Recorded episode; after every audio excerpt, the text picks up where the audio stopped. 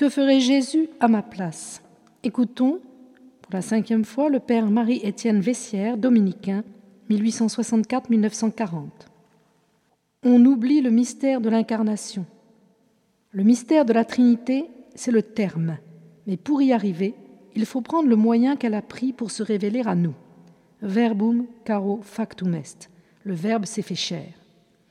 Ne pas aimer Jésus dans le vague. Il est vivant. Il est toujours près de nous. Il vous aime. Il veut l'union. Plus que cela, il veut l'unité.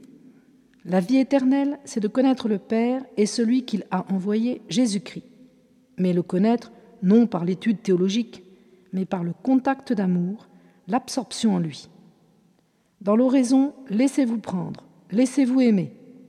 Dans la foi, il vous mènera au Père, car il a ce mouvement irrésistible d'aller au Père et d'y mener ceux qui sont à lui. Personne ne vient au Père que par moi, a-t-il dit. On sent tellement qu'il faudrait, comme Marie-Madeleine, vivre avec lui en ressuscité. Aimez toujours à revenir à l'Évangile comme à la vraie source de la connaissance du divin Maître. J'ai une grande dévotion au Père céleste, c'est la dévotion de Jésus. Comme il nous parle de son Père dans l'Évangile. Vivez dans son amour, demeurez dans son amour, et son amour vous enveloppe par tout ce qu'il fait. Les paroles humaines traduisent si imparfaitement ce qui vient de Dieu.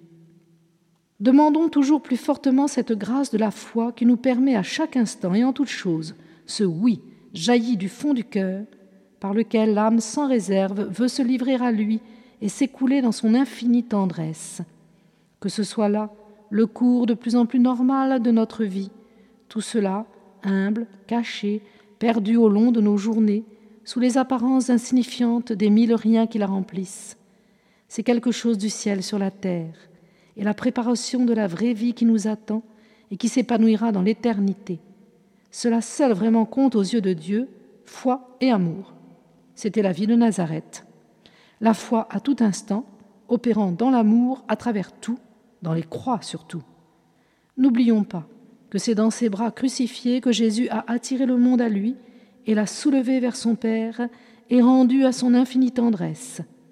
Ce mystère de la croix continue et se déroule encore et toujours dans les âmes à travers les siècles, et chacune l'expérimente à sa manière, dans la mesure de la grâce qui est la sienne.